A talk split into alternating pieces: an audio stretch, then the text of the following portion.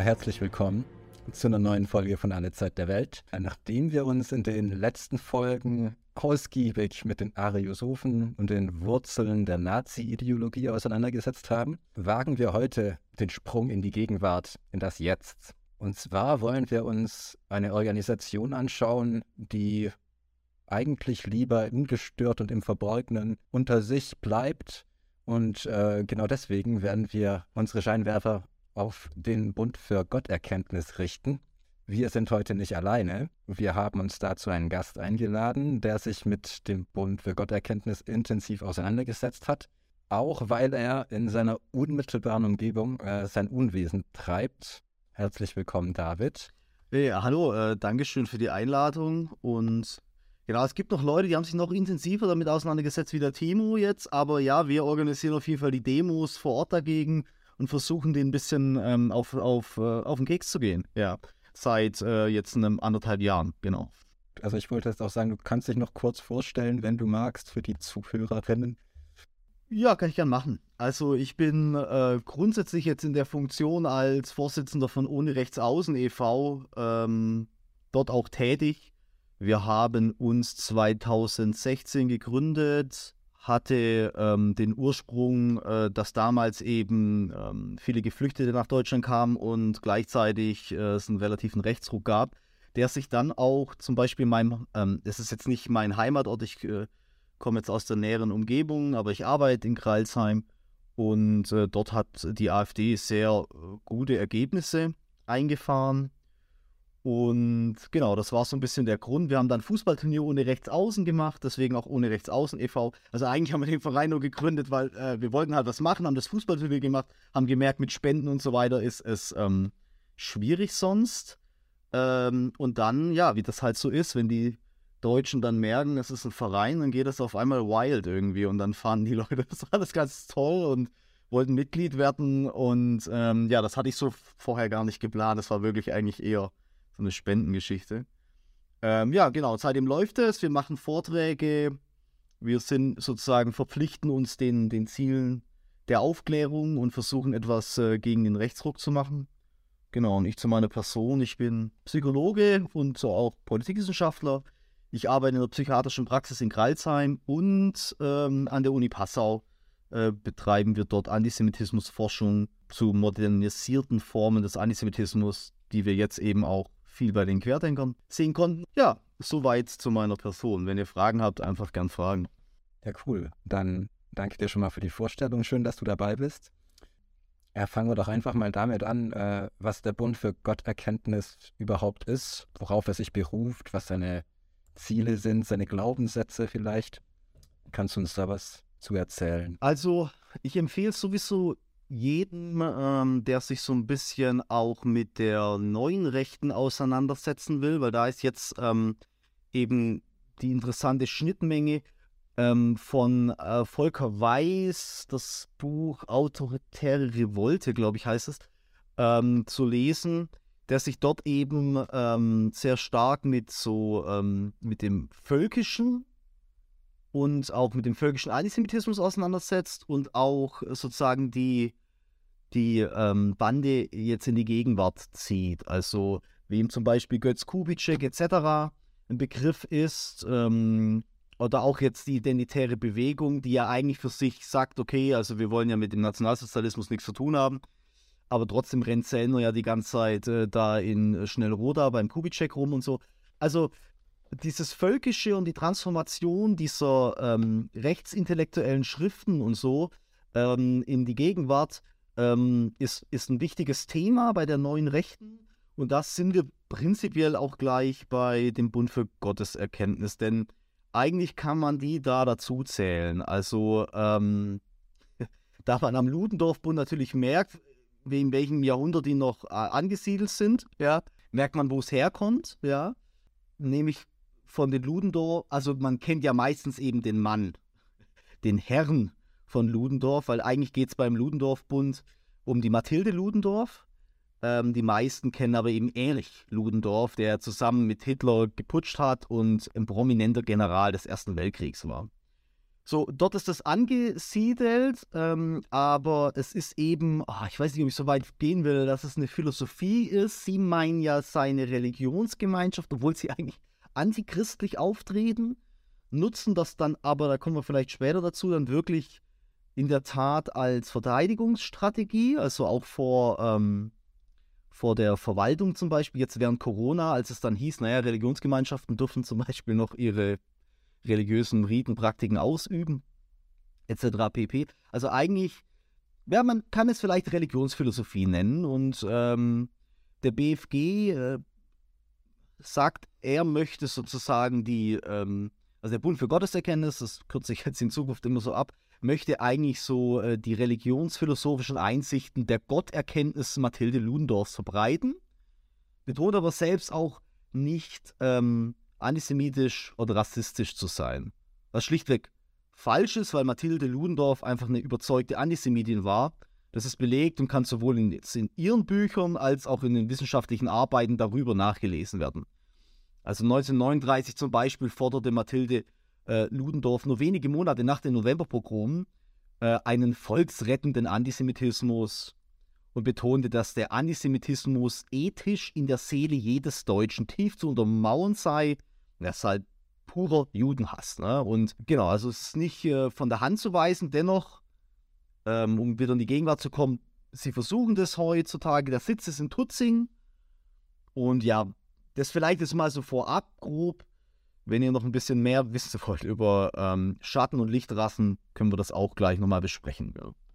Schatten- und Lichtrassen klingt immer super spannend. Da will ich gerne mehr zu hören. Genau, also die, ihr könnt euch natürlich schon vorstellen, wenn der Bund zutiefst antisemitisch ist, wer wohl die Schattenrasse ist, ja. Und äh, man kennt es auch aus anderen so völkischen Schriften. Da heißt es dann halt Wurzelrasse und Lichtrasse ist jetzt bei Mathilde Ludendorff. Die Lichtrasse ist natürlich die helle deutsche arische Rasse und die Schattenrassen sind natürlich die Juden. Und jetzt ist es natürlich so, erstere, und deswegen heißt es auch Bund für Gotterkenntnis, erstere, also die Lichtrassen, stünden in, in ihrem Gotterleben durch ihren ureigenen Rassecharakter sozusagen, also die seien eigentlich erst fähig zum Gotterleben durch den, äh, durch den Rassecharakter.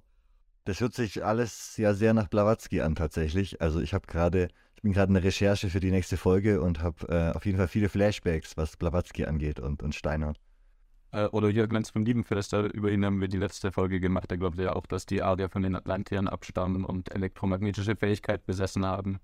Ähm, und genau, da spielt ja auch dieses Gottes, die Gotteserkenntnis, diese ursprüngliche Gnosis eine Rolle, die die Atlantier besessen haben und die Arier ähm, übermittelt haben und alle anderen Rassen äh, nur verkümmerter Versionen der ursprünglichen Religion Genau, es geht im Grunde genommen, das ganze, diese ganze Religionsphilosophie rassistisch zu untermauern. Das ist eigentlich, glaube ich, die Idee. Und da geht es natürlich um Erwählung und so weiter und so fort. Also, äh, und natürlich auch um Abwertung. Äh, und äh, warum nicht? Also, es ist ja die Idee, die dahinter steckt, ist natürlich, ähm, dass man, also so ein Missing Link äh, im Nationalsozialismus oder ein problematisches Verhältnis war das Verhältnis zur Religion. Ne? Weil es eigentlich abgelehnt wurde. Ähm, und dann wurde das versucht, teilweise so ein bisschen mit diesem ganzen germanisch-arischen, mit der Mythologie aufzuladen. Und wenn ihr euch dann noch mit der Anthroposophie beschäftigen werdet äh, und vielleicht auch zu den Verstrickungen Nationalsozialismus, merkt man das auch, dass das auch innerhalb des NS ähm, kein konsistentes dafür oder dagegen war. Also es gab solche äh, Leute wie jetzt zum Beispiel Alfred Rosenberg im Rassehauptamt, der war ein großer Fan, ja. Ähm, dann gab es aber auch, äh, oder Himmler, äh, dann gab es aber auch äh, Leute jetzt, ähm, wie im SD-Hauptamt, die waren dagegen und fanden, dass das das esoterische Hokuspokus war. Also auch da merkt man, da gab es so ein bisschen ein Problem und ich glaube, darauf ist auch Mathilde Ludendorff einfach eingegangen. Also das war letztlich die Idee. Ja, aber es ist antichristlich gewesen, trotz alledem, ja. Aber ähm, zu sagen, ja, äh, wir versuchen den Leuten, denen es vielleicht schwerfällt, aufgrund ihres christlichen Glaubens irgendein Angebot zu machen. Ich glaube, das ist äh, die Idee dahinter, ja.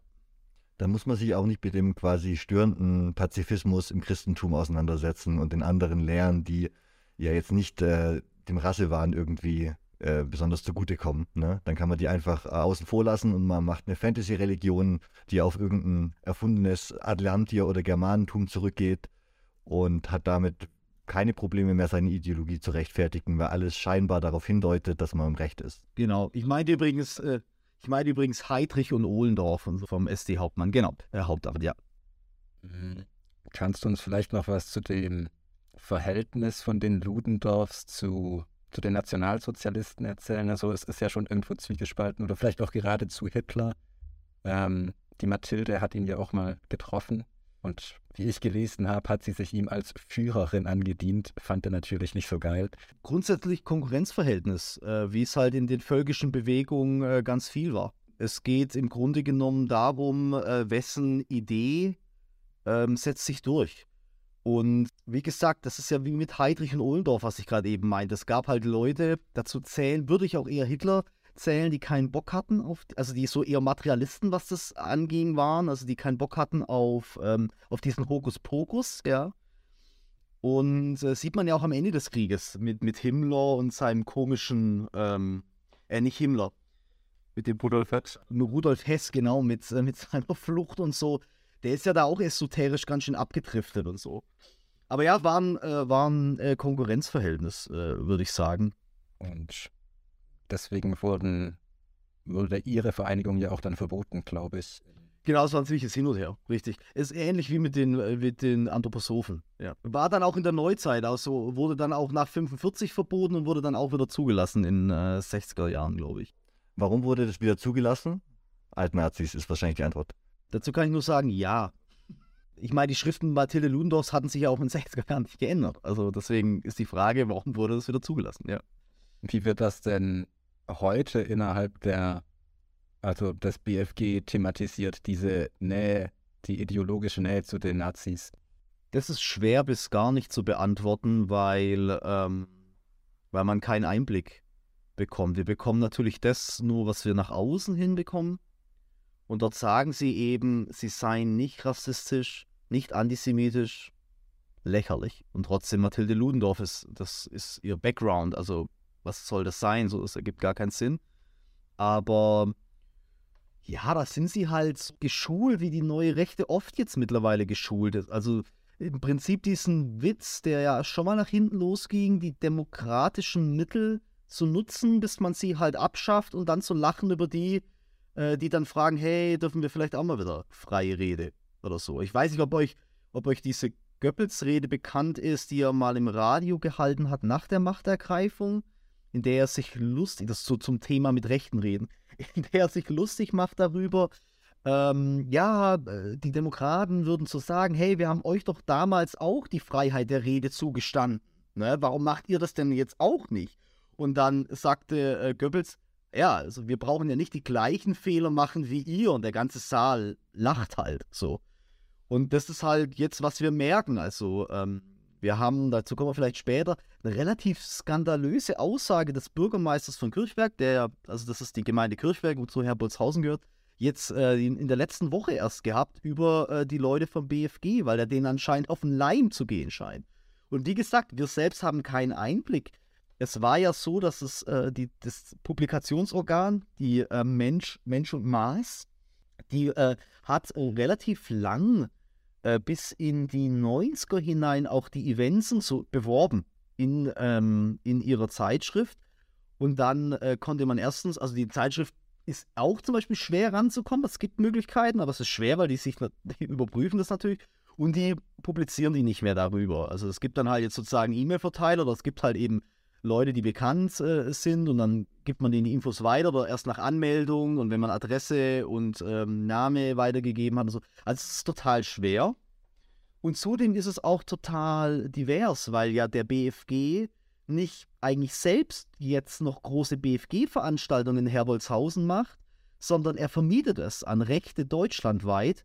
Und auch da kommen dann Äußerungen wie, ja, also wir, wir vermieten das und dann die armen jungen Leute, deren einziges ähm, Verbrechen ist, eine nationale Gesinnung zu haben. So was schreiben sie zum Beispiel, ja. Und ähm, ja, und jetzt gab es vor ein paar Wochen ein zwölfseitiges Pamphlet gerichtet an den Bürgermeister Ohr nach Kirchberg, indem sie sich auch darüber beschweren und was, Bibel zitieren und was weiß ich was alles und äh, wie ihnen Unrecht angetan wird. Was ich damit sagen will, es gibt einfach zwei Seiten. Also was halt da innen passiert, was ich dann gleich erzählen kann, was da passiert, also was die machen und an wen die vermieten, was eine eindeutige Sprache spricht und das, was sie nach außen äußern und sich so ein bisschen als so ein, ja, so ein Geschichtsverein darstellen wollen.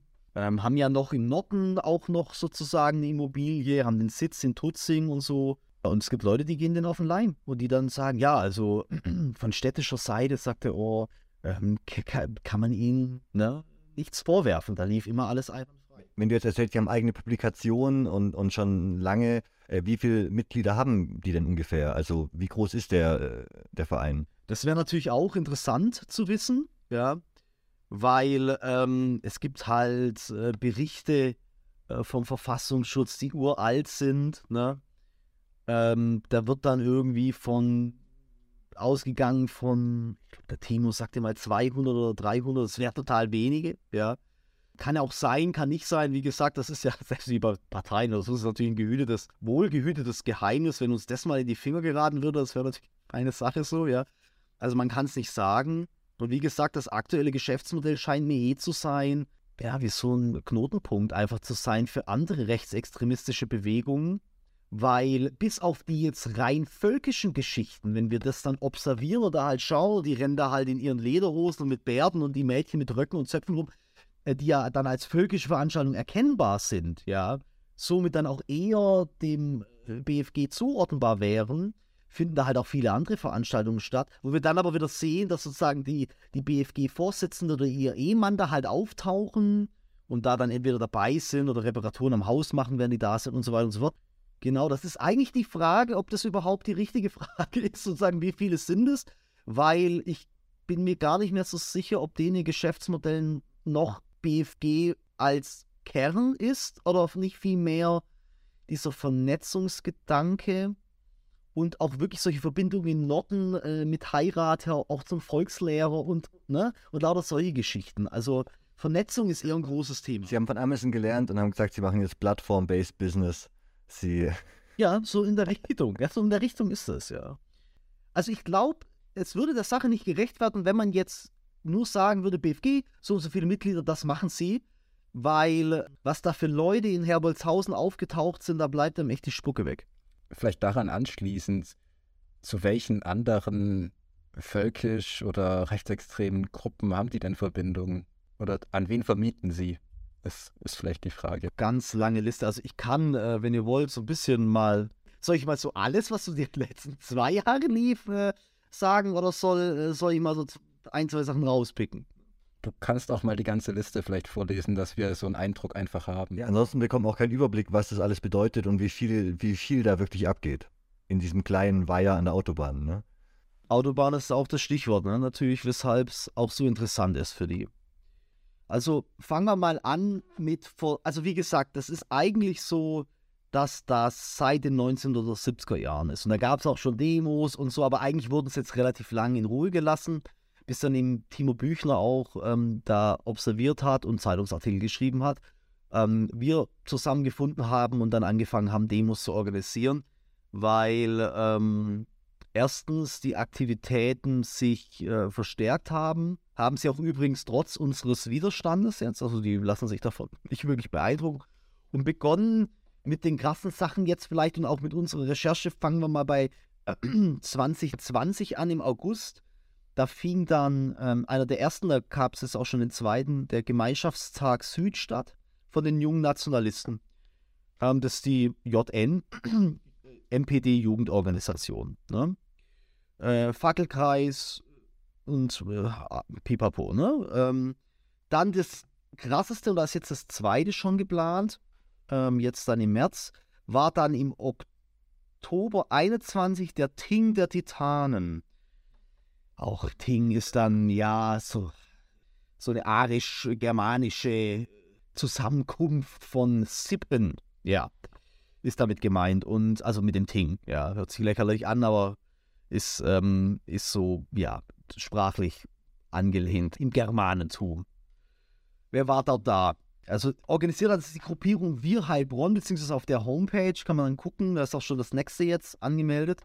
Das wird von dem Michael Dangel gemacht. Das ist ein Steuerberater aus Heilbronn, der eben seit Jahren in der rechtsextremen Szene unterwegs ist. Ne? Der lud eben ein zu diesem Ting der Titanen. Eben in Anlehnung an die germanische Volksversammlung. Jetzt muss man sich angucken, wer dort da war. Da war Malte Redecker da, ja. Der ist zentraler Funktionär der rechtsextremen Hammerskin Nation. Ne? Der macht, falls euch das bekannt ist, dieses berühmte Kampfsport-Event der rechtsextremen Szene, der Kampf der Nibelungen. Das organisiert der. Dann war Nicole Schneiders da. Die wuchs in Öhringen-Fedelbach auf, ja, aus dem Hohenlohe-Kreis. Die hat Jura studiert, ist äh, Fachanwältin für Strafrecht und betreibt auch gemeinsam mit Steffen Hammer von der Rechtsrockband Neue Werte äh, eine Kanzlei in Reutlingen und mit Zweigstellen in Ettlingen und Rottweil. So. Die hat im Münchner Strafprozess äh, Ralf Wohleben verteidigt. Das muss man sich mal vorstellen, den NSU-Unterstützer. Ne? Die war dort da in, in Herbolzhausen. Und genau, Wohleben erhielt ja eben zehn Jahre äh, für äh, Beihilfe zum Mord in neun Fällen. Ne? Sie gibt dann auch zum Beispiel bei dem Kampf der Nibelungen dann im Chat, ähm, ist da die Nicole Schneiders und gibt dann nebenher Tipps äh, zum Verhalten bei Hausdurchsuchungen und sowas. Dann war Stahlgewitter-Gitarrist Frank Krämer da aus NRW. Ne? Ansgar Arien, äh, Geschäftsführer Patrick Schröder aus Bayern. Ne? Der äh, betreibt sozusagen diese, dieses Ansgar Arien, ähm, äh, also ist einer der populärsten Kleidungsmarken neben Thorsteiner in der Neonazi-Szene. Ähm, genau, also das war jetzt so dieser Ting. Der ist schon heftig gewesen, ja. Frank Krämer ist sowieso auch eine interessante Figur, weil es da dann auch eine Verbindung zu Querdenken gibt. Wir haben damals auch von ohne rechts außen eine Demo gemacht ähm, in Kirchberg, als äh, Ballweg da war. Ähm, Ballwegs Kind war in, in, in Kirchberg auf der Schlossschule und hat äh, dort ist dann geflogen, weil es irgendwie so eine Maske mit Löchern äh, getragen hat oder so.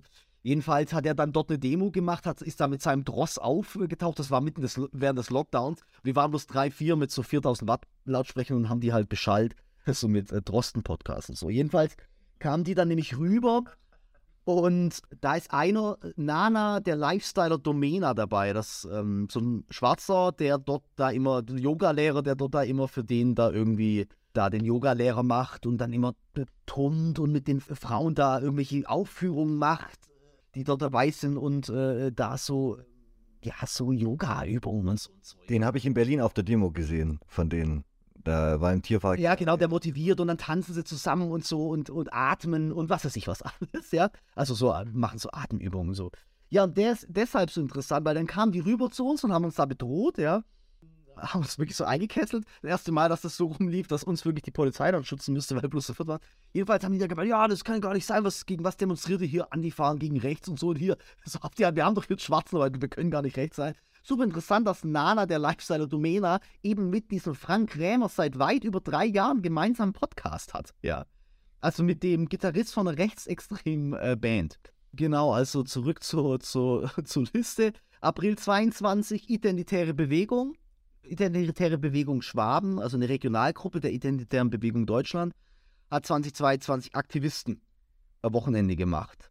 Über 30, ähm, hauptsächlich Männer zwischen 18 und 30 Jahren schätzungsweise, Undercut, Seidenscheitel, Schuhe von New Balance und so Kampfsport-affin, denn es wurde dort dann Wehrsport gemacht und so weiter und ähm, genau, die Kennzeichen der Autos wurden abmontiert damals auch und ähm, Genau, also gibt es dann auch wieder Verbindungen, äh, zum Beispiel zu der identitären Bewegung, zum Beispiel die Sonhild Savalisch. Äh, das ist die Tochter von, zu denen sollte man eigentlich auch mal gleich kommen, warum eigentlich auch das so regional verankert ist. Das ist nämlich die Tochter der BFG-Vorsitzenden Gudrun Klink. Und die war auch auf Aktion der identitären Bewegung in Reutlingen, wurde die gesichtet. Ist auch ähm, inzwischen Geschäftsführerin des Lühe Verlags, das ist der Verlag der, äh, des BFG. Genau. Also da ist auch diese Verbindung. Das äh, kommt nicht, um, äh, nicht von, von nichts, ja. Und genau, was haben sie dort gemacht? Kulturrevolution von rechts war so das Thema. Alain de äh, äh, Benoit haben sie besprochen, Vordenker der neuen Rechten.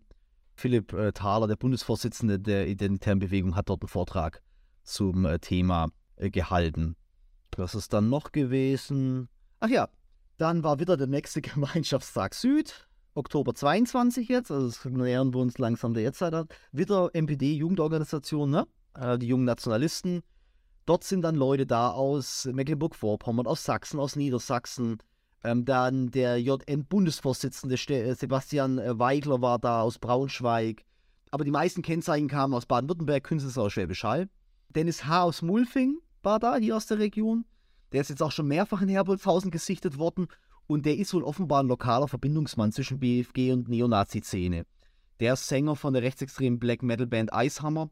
Was die immer für tolle äh, Titel haben, ne? Also Bandtitel.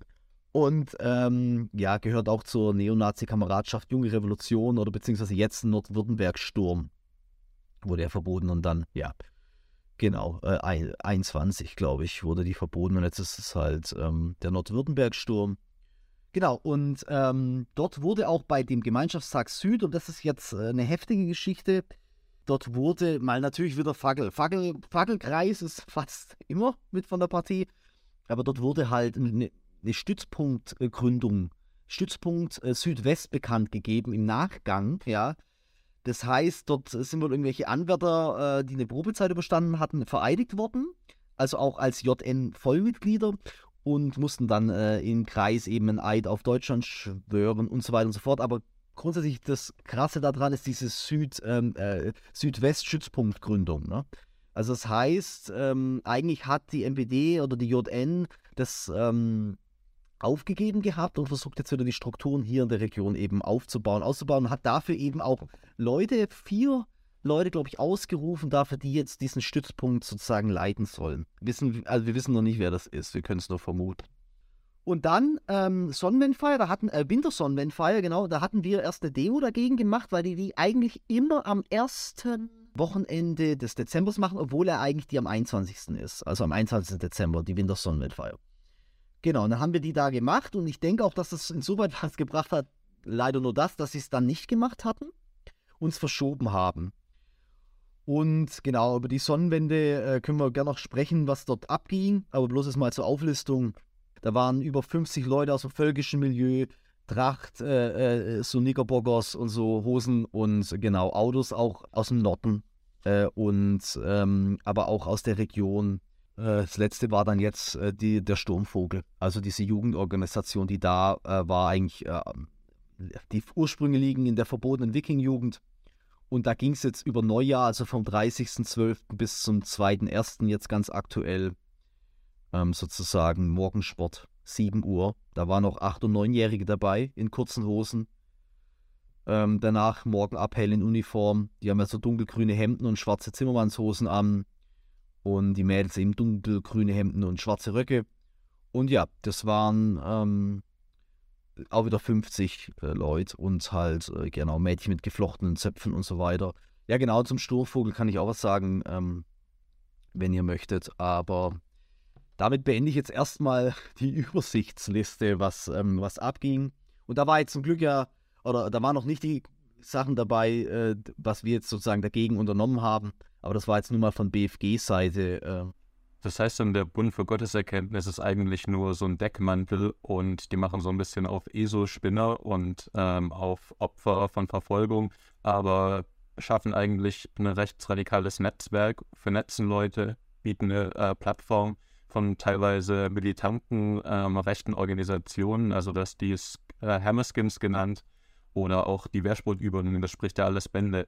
Ähm, das heißt, die Bedeutung liegt eigentlich eher in der Plattform, die der Bund für Gotteserkenntnis diesen Strukturen gibt und diesen Organisationen.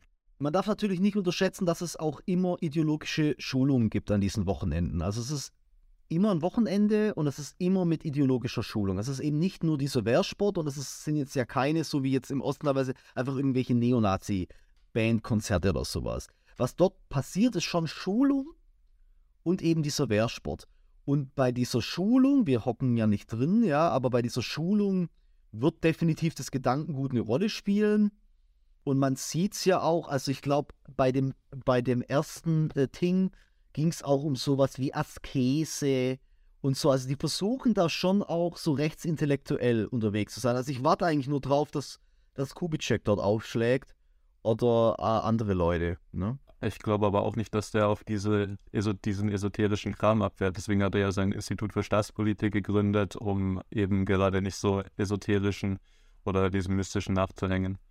Also da hat man auch wieder zwei Gesichter derselben Medaille. Also Nationalisten, ähm, rechte Ideologien, die aber das Problem, das sie in der Welt sehen, anders angehen und anders verstehen. Einmal irgendwie pragmatisch über die politische, äh, pseudowissenschaftliche Art und Weise und einmal leben über diese esoterische, okkulte äh, Art und Weise, wie im Bund, Bund für Gottes Erkenntnis, in dem das Ganze ja in so einen Mythos äh, verflochten wird.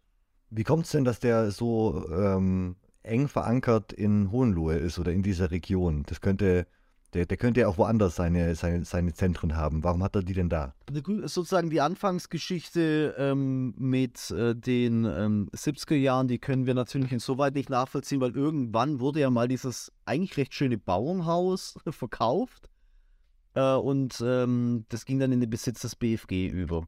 Warum der Landwirt das damals gemacht hat, können wir natürlich nicht nachvollziehen, aber Unkenntnis wird wahrscheinlich ähm, am ehesten der Grund gewesen sein. Das ist auch deshalb spannend, die Frage, weil damals war ja natürlich noch nicht äh, Gudrun Klink die Vorsitzende. Aber heute kann man auf jeden Fall sagen, und vielleicht hat sich das dann angeboten, wie ich schon gesagt habe, es gibt auch in, in Niedersachsen, also im Norden da oben auch äh, noch, äh, noch eine Immobilie und dort gibt es äh, viele ähm, Ludendorfer auch. Jedenfalls, ähm, Gudrun Klink äh, kommt eben aus Ingelfingen und ähm, ist dort eben mit ihrem Mann Hartmut Klink der Augenarzt ist, so eine Augenarztpraxis in Kunzesau betreibt, das auch im Hohenlohe-Kreis direkt um die Ecke. Dort ist das verankert und man sieht, dass vor allen Dingen in diesem völkischen Bereich natürlich diese familiäre Vernetzung eben eine große Rolle spielt. Also da ist dann auch, was jetzt eben mit, mit dem Sturmvogel eben so eine äh, krasse äh, Sache ist, da wird halt eben auch deutlich, ähm, diese Netzwerke sind oft familiär und auch verwandtschaftlich und über Heirat und sowas. Also deswegen die Sonhild Savalisch und auch der Sohn Volkmar, die haben auch alle solche Namen, ja. Die äh, sind natürlich streng eingebunden und ähm, so geht es so seinen Weg. Ja, also wie ich schon sagte, es gibt auch verwandtschaftliche Verbindungen zum, zum Volkslehrer und so in Norden. Es bleibt sozusagen alles in der Familie. Ne? Also die äh, Savalisch, ähm, die Tochter, ähm, die Sonhild, ja, die ist ähm, ja jetzt, wie gesagt, Geschäftsführerin beim Lühe Verlag, ähm, der halt Bücher ähm, äh, von Mathilde vertreibt, etc. pp. Und ähm, genau, und so läuft es halt. Und die Verankerung ist aber eben über diese Klinks. Möchtest du vielleicht noch kurz, äh, vielleicht auch für die Zuhörerinnen erklären, wer der Volkslehrer ist? Achso, der Volkslehrer. Ja, der Volkslehrer, also das ist jetzt Jetzt kein BFGler, aber es gibt ein sehr schönes YouTube-Video, also ob das schön ist, sei mal noch dahingestellt, aber ähm, wo er ähm, seine zweite Karriere ihn auch mal zum BFG im Norden eben gebracht hat. Seine zweite Karriere ist nämlich ein rechter Influencer, YouTuber zu sein, nachdem er eben Lehrer war, Grundschullehrer und aus dem Staatsdienst geflogen ist. Und ich glaube mittlerweile verurteilter Holocaust-Leugner ist und ähm, genau jetzt äh, sich so die Zeit vertreibt und äh, deswegen wohl auch sich der selbst der Volkslehrer nennt. Ja. Ich habe ihn neulich am Hauptbahnhof getroffen, zufällig. Also nicht getroffen, ich bin an ihm vorbeigelaufen. Kein Meet and Greet, okay. Ja. ja, schön. Das sind dann die Dinge, die den Alltag doch. schön. Besondere Momente, genau. Wo denn? Das ist für mich interessant. In Berlin. Zu denen getroffen. Ach, in Berlin. Ja, da war irgendwie wieder eine Demo und dann war er auf dem Weg zurück und ich kam gerade hoch und er ist, glaube ich, in den Süden gefahren und ich kam aus dem Süden und dann ähm, sind wir aneinander vorbeigelaufen. Ja, der ist eine ziemlich gefährliche Person. Der war ja auch beim Sturm auf den Reichstag und sowas zentral dabei. Und der ist wirklich so. Und der macht das leider auch rhetorisch ziemlich gut. Also diese, ähm, diese offensive Freundlichkeit, die er hat, lässt dann die Antifa recht oft unfreundlich aussehen. So, und das ist eigentlich genau diese Strategie halt, also die jetzt auch der BFG mit seinem Brief an, an den Bürgermeister und sowas an, wendet, nämlich, ähm, ja, wir sind eigentlich freundlich und offen, fragt uns alles. so, ja. Erzähl da gerne mal mehr dazu, zu den Rechtfertigungen, weil ich habe auch auf Ihrer Website, wenn man die Website aufruft, ist das erste ein Riesenbeitrag zur Rechtfertigung, warum Sie quasi gute Menschen sind und äh, vor, zu, verleumdet werden von der Presse quasi. Das hat sich alles ziemlich wirr und alles pseudoreligiös angehört und hat ganz viele Bibelstellen drin. Was sind es, wie rechtfertigen Sie sich denn generell gegenüber der Öffentlichkeit? Was ist Ihre Strategie? Ja, also du, ähm, ja, du hast, sprichst wahrscheinlich eben von diesem zwölfseitigen Pamphlet, von dem ich vorhin auch äh, gesprochen habe, das ziemlich wirr ist. Gut, in seiner Gesamtheit halt, was willst du damit anfangen? Also, das ist halt wirklich wirrer Kram, ja. ich denke, die Stellen, die halt interessant sind und die für mich auch irgendwie geschult wirken, ist, sind halt die immer mit dem Rekurs auf, auf, Demokrat, auf Demokratie.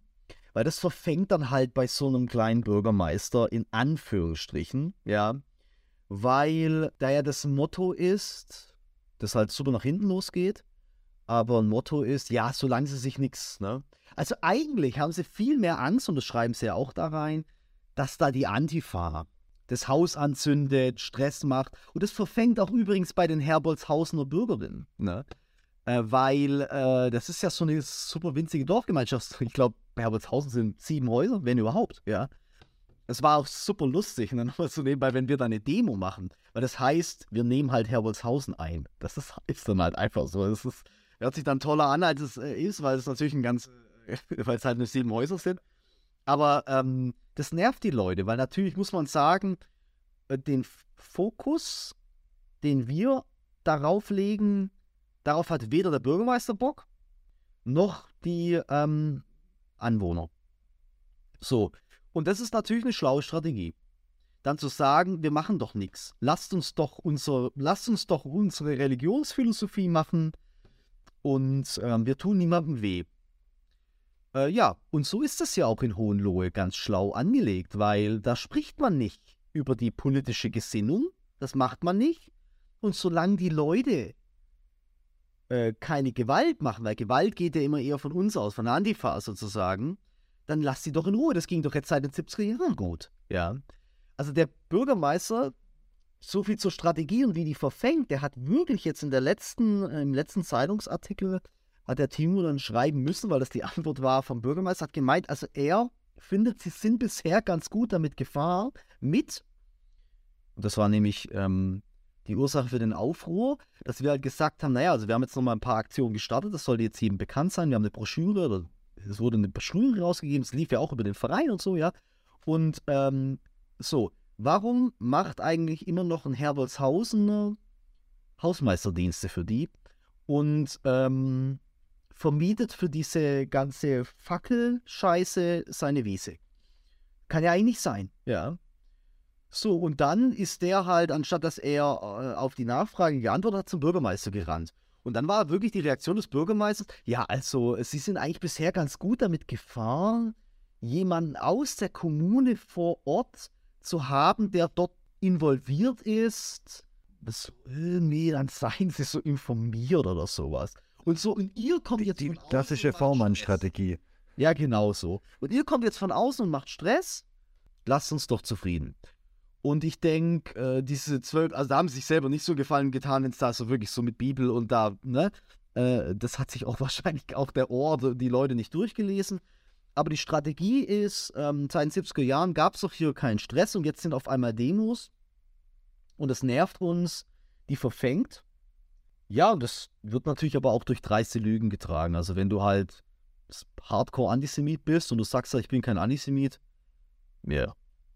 Also, das ist dann halt so wie die, wie, ja, du, gerade mit Antisemitismus in Deutschland, Minenfeld, ne? Schau dir das an, jetzt schau dir Israel-bezogenen Antisemitismus an. Dann arbeitest du halt mit Chiffren, machst so eine Umwegkommunikation und sowas, redest von der Wall Street, von Israelis oder von was weiß ich was von Globalisten, so was ja oft stattfindet. Und schon kannst du sagen, hey, was wollt ihr denn? Ich will doch gar keinen Juden ins Gas schicken. So. Und, und sag das nicht. Also bin ich kein Antisemit. Ähm, und jemand, der jetzt nicht in der Antisemitismusforschung ist oder sonst irgendwas, der sagt dann halt, ja, stimmt ja eigentlich, die sind ja eigentlich nur kritisch oder sowas, ja. Und das ist ein Problem, was uns jetzt aber dann vielleicht auch so ein bisschen selbst die Strategie ändern lässt. Also als Verein und wie wir darauf reagieren. Wobei ja auch die Lösung wäre, da gibt es Demos, die nerven gegen ein, eine Institution in unserem sehr kleinen Dorf mit nur sieben Häusern, wie du gesagt hast. Man könnte ja auch sagen, gut, dann finden wir einen anderen, verpachten wir nicht mehr die Wiese und äh, vielleicht äh, findet sich dann ein Käufer und der Bund für Gotterkenntnis muss sich einen anderen aussuchen, wenn es da viel Aufmerksamkeit, viel Öffentlichkeit gibt und die Dorfgemeinschaft potenziell da ablehnend gegenüberstehen würde. Ne? Aber das zeigt sich ja jetzt noch nicht so besonders. Ja, aber Johannes, was sagst du da? Das sind ja das Eigentum und Eigentum in Deutschland. Ja. Egal, was für ein Nazi oder Antisemit das ist. Das ist das höchste Gut. Und das ist auch in der Tat ein Problem, dass da wirklich, also das kann man denen nicht vorwerfen, da kann man wirklich nichts machen, aber man kann denen halt auf den Sack gehen. Man kann halt sagen, ja, wie ist denn das, wenn ihr da mit 20 Leuten, wie ist denn das mit, mit dem äh, Feuerschutz? Ja? Wenn ihr eure Veranstaltung macht, habt ihr eigentlich Masken auf während des Lockdowns? Wie, wie viele, für wie viele Leute ist es überhaupt zugelassen? Wenn ihr da in eurer Scheune euch zusammensetzt, wenn ihr euch da, ne, wenn ihr da Leute einladet, ne? Wie ist es mit der Parksituation? Und, und, und. Nichts machen die, ne? Die machen einfach nichts und da merkst du auch, das läuft so nach dem Motto, erstens, Entschuldigung, aber so Beamte halt, ja, das ist Stress und Arbeit, also das merken wir auch jedes Mal bei den Demos, also so richtig Bock haben sie natürlich nicht, uns dann da ähm, den Stromkasten aufzuschließen und so weiter und so fort und da alles abzusperren. Das Geile ist ja natürlich, du kannst ja auch nicht sagen, nee, ihr müsst woanders demonstrieren, weil dann könnten wir das verfassungsrechtlich einklagen, weil äh, Herbertshausen hat bloß sieben ähm, Häuser. Das heißt, egal wo wir demonstrieren, das ist immer direkt vor dem Haus von denen sozusagen, ja. Ähm, das ist auch das Schöne daran, ja. Aber ja, das lässt sich, lässt unsere Strategie vielleicht insoweit halt ändern, noch nicht. Und ich will das, ich will da jetzt auch keine Kampfansage machen, aber hey, also unsere, unser Stil war bisher, wir holen die Bürger ins Boot, wir äh, fragen die Herbolzhausener selbst, ähm, wollt ihr mitmachen, wollt ihr euch positionieren, wollt ihr das nicht, aber seid ihr trotzdem irgendwie dafür, ähm, wollt ihr zu unseren äh, Aufklärungsveranstaltungen kommen, äh, mit dem Bürgermeister, fragen ihn, ob er reden möchte auf unserer Demo und so, aber so langsam denke ich mir halt auch so, also wenn ihr halt einen Schuss nicht hört, wenn da die Schneiders da ist, so, äh, ne, die, die Wohlleben äh, vertreten hat und so. Ich meine, wann ist dann der Punkt, wenn ihr reagiert? Wenn sie dann die Messer wetzen und gehen Kirchberg ziehen oder was ist, wann, wann? So. ja, was muss noch passieren? Was, ja, wie hochkarätig müssen die Nazis kommen, werden die dorthin gehen. Ja, genau, und auch diese Verbindung, ne? dann hat man in Heilbronn, wir Heilbronn, und dann hat man diese Verbindung nach Heilbronn, und dann ist die Polizistin in Heilbronn halt äh, äh, umgebracht worden und so, ne? Und du hast hier so ein, so ein Unterschlupf ja auch für Neonazis, ne? Also, Leute. Kirchberg war ja auch in Zeiten der RAF spannenderweise ein, ein großes Unterstützer und Unterschlupfnest für RAF-Terroristen es, es scheint egal zu sein, ob links oder rechts. Als Terrorist kann man immer gut in Kirchheim unterkommen. Ja, mein Vater hat das auch mal erzählt, auch mit Beinbach, das ist so ein Steinwurf entfernt. Anscheinend waren da auch mal RAFler und sind dann irgendwie hinten über den Acker geflohen und sowas, ja. Ähm, die, ich, ich bin mir auch sicher, dass die Stadt anders reagieren würde, wenn es ein linksautonomes Zentrum wäre. Du hast ja schon gesagt, dass sie die Immobilie seit den 70ern haben, aber so wirklich Demos, Proteste gab es ja erst jetzt in den letzten zwei Jahren vermutlich oder gab es davor auch schon was, wurde da was getan oder ist das da einfach völlig äh, unbemerkt von der Öffentlichkeit vonstatten gegangen? Es gab einmal was in den 80er Jahren, glaube ich. Ähm, der ähm, Harald äh, Ziegan vom HT hat mir das erzählt. Ich glaube, der war da auch stark involviert und hat damals so ein bisschen die Artikel geschrieben. Der ist da auch sozusagen mit im Team ähm, dort aufzuklären darüber und so. Also, es lief, also ich kann jetzt natürlich nicht sagen, was lief eigentlich zwischen, ich sage jetzt mal 1985 oder von mir aus 1990 bis jetzt 2020, als wir dann angefangen haben, ja. Ich mag es gar nicht wissen, wenn ich jetzt sehe, wie viel da gerade los ist, wie viel auch, was da vielleicht war.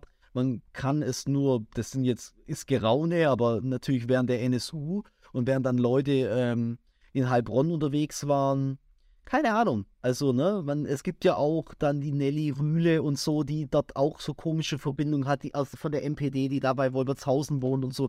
Also, ähm, es gibt ein Problem mit der extremen Rechten hier. Und es ist schon so ein bisschen auch so ein Trauerspiel. Ich meine, ich bin auch jetzt im, im, im, Vorstand beim Club Alpha und so und der Alpha war jetzt auch da bei den Demos und das war auch super. Aber das ist so ein bisschen so ein Thema. Du hast halt den Hals, so das Tal der Glückseligen, ne? Da hast du die linke Subkultur, dann hängst du im Alpha rum, Punkkonzert, alles cool. Aber halt wirklich vor der Haustür bildet sich so ein äh, Neonazi-Treffpunkt-Netzwerk, ähm, ähm, so eine Immobilie, die rege genutzt wird. Äh, da muss man was dagegen unternehmen und das, ähm, das haben wir jetzt begonnen. Und ähm, am coolsten war, glaube ich, wirklich dann im Sommer letztes Jahr äh, die große Demo zur Sommer Sonnenwendfeier, die wir gemacht haben, die auch wirklich cool war. Also das war wirklich eine tolle Sache. Wir haben super viele Leute waren da und ähm, also ich würde mal sagen, was hat die Zeitung geschrieben? So 350 oder 400 Leute, was halt ne, echt cool ist für, ähm, für, für Herbert. Ich weiß nicht, wann mal so viele Leute in Herbolzhausen waren sozusagen, ja. Ähm, und, ähm, und deshalb, obwohl es brüllend heiß war, das war mitten im Hochsommer, wir hatten eine Bühne aufgebaut. Und was mir natürlich am meisten Spaß gemacht hat, ist der, der Kalle, der Karl-Heinz Loske, der hat dann dort mit der Gitarre so jiddische Lieder halt gespielt, direkt vor dem Haus von diesen ekelhaften Antisemiten. Das war schon sehr lustig und sehr schön. Wir haben da so ein buntes Fest gemacht. Der Alpha war dann da und hat dann, was ich was, ähm, Schokokuss, Kanone. Und wir hatten unsere, die wir eh vom Fußballturnier hatten, unsere Höcke-Torwand und so aufgebaut. Und ähm, war ein schönes und lustiges Fest ähm, mit Reden auch vom Bürgermeister Ohr der seitdem auch nicht äh, müde wird zu betonen, dass von städtischer Seite her sich der BFG nicht zu Schulden hat kommen lassen und dafür dann auch ein bisschen ausgebuht wurde. Aber grundsätzlich hat er auch, das ist echt in Ordnung gewesen, das so ein bisschen aufgearbeitet von städtischer Seite geschichtlich, also seit wann die dort in Erscheinung getreten sind, das war dann ganz interessant und so. Also ich will ihn jetzt nicht zu so sehr bashen, ich möchte schon noch mit ihm zusammenarbeiten, aber das, also die letzten Äußerungen so von wegen, hey, wir haben gute Erfahrungen gemacht damit, äh, dass wir da äh, Hausmeisterdienste von jemandem aus der Kommune machen lassen und so. Also das ist schon. Und, und wie wieder dieses typische, sie haben sich ja von städtischer Seite und so, ich kann es echt nicht mehr hören. Ähm, also das war eine schöne Veranstaltung. Und dann haben wir das gleiche oder ähnliches nochmal jetzt äh, zum Winter gemacht. Das wollen wir eh nur machen, die Sonnenwende feiern, ja. Ähm, da hatten wir dann äh, eine große Projektion geplant und ach, das sind auch wieder so Sachen, ja. Eigentlich regt es mich ein bisschen auf, aber ähm, ja, es war auf jeden Fall eine coole Aktion, hat Spaß gemacht. Wir haben so einen riesigen Beamer. Wir hatten das schon mal genutzt äh, bei den Querdenker-Demos. Ähm, so einen, wirklich so einen riesigen fetten Kinobeamer, den wir dann im Auto hatten und dann mit einem, mit einem Notstromaggregat halt da rausgeleuchtet haben. Damals halt dann auf die Kirche mit den, mit den steigenden Todeszahlen war das damals. Ähm, da mussten dann die Querdenker, während sie ihre Reden halten, da halt drauf schauen. Und dort hatten wir halt vor, das Haus anzustrahlen. So. Und das war schon dann klar im Vorfeld mit dem äh, Ordnungsamt und so, die wollten das dann nicht so recht auf dem Haus, also es ist juristisch voll die Grauzone auch, ne? Aber da entscheiden sie sich dann immer eher für, im Zweifel für den Nazi, ja. ja aber jedenfalls, worum es ging, ist halt, wir haben dann da so eine, ähm, wir haben die auf die Bühne ins Licht gezerrt, das war die Idee. Riesiger Beamer, haben dann halt eine Leinwand gehabt und haben dann halt sozusagen wie so eine Dia-Show gemacht ähm, mit den Inhalten des BFG, was dort eben passiert mit entsprechenden Bildern von unseren Demos, aber auch von der Ludendorff und sowas, was das so inhaltlich eben abgeht. Naja, und dann ähm, war es halt dann so, oh, dann ist uns mal die Leinwand umgefallen. Und äh, dann ist natürlich das aufs Haus voll gestrahlt worden und so. Da haben wir dann schon ein schönes Bild auch und sowas, ja, mit der Antifa-Fahne auf dem Haus. Aber der Punkt ist halt echt so der, wenn du dir halt anschaust, während des Lockdowns, wie die Polizei zugeschaut hat, wie die Querdenker halt einen Fick gegeben haben und sich umarmt und, ne, und man konnte ja eigentlich niemanden treffen und einfach es ihnen egal war und sie zugeschaut haben, wie die sich nicht weder an Abstand noch Maske gehalten haben. Aber dann wird sich von Seiten der Polizei gleich vor dem Biber gehechtet, weil es könnte ein Nazi geblendet werden versus äh, tödliches Virus kann die Oma zum Ersticken bringen versus ein Nazi könnte durchs Fenster geblendet werden. Äh, also äh, haben, sie, haben sich wirklich vor einen Beamer gestellt. So, das sind halt so ein bisschen die nervigen und unschönen Sachen. Aber im Grunde äh, genommen auch wieder eine schöne Veranstaltung waren über 100 Leute da, obwohl Weihnachtsmarkt parallel in Kirchberg war und auch noch so eine Veranstaltung, so eine Kulturveranstaltung gegen Antisemitismus in der Kirche. Ähm, und es war halt echt auch arschkalt, aber war trotzdem auch schön. Genau, und dann natürlich diese ganzen Veranstaltungen, Bildungsveranstaltungen, die der Timo halt gemacht hat, in dem halt die Broschüre beworben wurde, beziehungsweise die Inhalte halt ähm, den Leuten mal bekannt wurden. Da haben wir auch viermal in Lensiedel äh, diese Veranstaltungen gemacht, wo immer 50, 60, 70 Leute ungefähr da waren. Also es gab schon öffentliches Interesse daran, ja, auch in der Aufklärung. Und auch der Gemeinderat und sowas ähm, will jetzt einen Sternmarsch organisieren und so, will, dass alle Kirchberger Vereine ähm, sich positionieren und dann da mitlaufen und sagen, sie wollen das nicht und so. Und ähm, denen ist das, glaube ich, auch so ein bisschen zu wenig, was von Seite des Bürgermeisters kommt. Und das ist ganz cool, dass wir da ein bisschen die Zivilgesellschaft motivieren konnten. Ist auch ganz gut, weil Kirchberg ist ein bisschen so ein linksgrünes Nest. das ist ganz gut. Also die wollen das da nicht. Ähm, das ist ganz schön, ja. Das ist noch nicht alle Hoffnung verloren in Hohenlohe. Das hört man sehr gern. Nee, es ist noch nicht alle Hoffnung verloren. Ähm, und wir versuchen denen natürlich das Leben schwer zu machen, weil wenn sie eins halt nicht wollen, ist Öffentlichkeit. Und das geben wir ihnen jetzt zu Genüge. Also es sind sicherlich sechs, sieben Zeitungsartikel einseitig komplett im HT gekommen oder auch im Haller Tagblatt dann teilweise parallel dazu. Und dann halt auch diese Aktion direkt vor dem Haus. Und ja, gut, ich meine, was können wir, was können wir erhoffen? Im Grunde genommen, ähm, dass sie nur ungern kommen. Mehr können wir nicht machen, dass sie auf andere Immobilien ausweichen. Ähm, aber das wäre schon mal viel. Ja, und dass ihnen das Leben dort äh, auch wieder schwer gemacht wird dann. Ja, das ist ga ganz wichtige Arbeit, die, die du und äh, deine Kollegen da äh, leisten. Äh, vielen Dank dafür auf jeden Fall von uns, denke ich. Ja. Wie kann man euch denn unterstützen, wenn man sich da engagieren will und wenn man nicht will, dass die Ludendorfer dort weiter ihr Haus behalten und äh, ein Untergrundnetzwerk für rechte Organisationen äh, darstellen? Genau, ohne rechtsaußen.de, ähm, da kann man dann schauen. Ähm, da ist die Möglichkeit, Mitglied zu werden. Oder natürlich auch immer spenden, weil ähm, ja, diese Aktionen kosten halt Geld. Bühne leihen, Boxen leihen, ähm, ne, das sind immer so diese Dinge. Dann der Kalle, der macht das jetzt auch nicht ganz umsonst äh, mit der jiddischen Musik und so. Oder der kriegt halt so ein bisschen eine Aufwandsentschädigung, der macht das ja gern, aber so. Und ja, und jetzt das letzte Jahr war halt auch für uns so ein bisschen schwierig, ähm, weil da halt äh, Spenden ausblieben. Aber grundsätzlich einfach cool, wenn Leute, und das ist auch so, das ist schon geil, also dass die Leute so, das ist jetzt nicht so aus dem linken Spektrum, weißt du, da haben wir irgendwelche, ich sage jetzt mal, irgendwelche Manager von, von Kercher oder sowas, die halt einfach wohlhabend sind und die das dann gut finden und dann schicken es halt mal 200 Euro rüber oder 300 oder sowas. Das ist dann schon in Ordnung. Also wir werden auf jeden Fall die Kontodaten unter dem Podcast in die Beschreibung packen, damit ihr fleißig spenden könnt, ihr lieben Zuhörerinnen. Gibt es auch noch... Nächstes Mal Blavatsky. Ich wollte noch fragen, ob es noch Social Media gibt. Instagram. Einfach auch ohne Rechtsaußen. Genau, das muss zum Glück nicht ich betreuen, ähm, aber dort wird dann immer was hochgeladen. Und Facebook sind wir auch. Ähm, genau, also es gibt viele Möglichkeiten. Wir machen jetzt wahrscheinlich dann auch im Sommer wieder dieses Fußballturnier ohne Rechtsaußen. Dieses Mal das erste Mal im Sommer zusammen mit Adieu Tristesse. Ähm, wenn das alles gut geht, dann eben mit Konzert auch im Anschluss. Und das war eigentlich auch immer cool, das ist auch immer gut angekommen. Also das letzte Mal vor Corona, das war dann im März, bevor, bevor die Hölle über, überall uns einbrach, hatten wir 300 äh, Spielerinnen und Spieler. Möchtest du vielleicht noch, David, den ZuhörerInnen was mit auf den Weg geben? Ach, vielleicht nur, wie gesagt, das Buch von Volker Weiß. Gerne äh, sich mal über die völkische und neue Rechte auseinandersetzen. Kubitschek, ähm, Rechtsintellektuelle ist ein großes Thema. Ich denke, da leistet ihr auch einen Beitrag, so wie ich das äh, jetzt schon thematisch ein bisschen raushöre. Ja.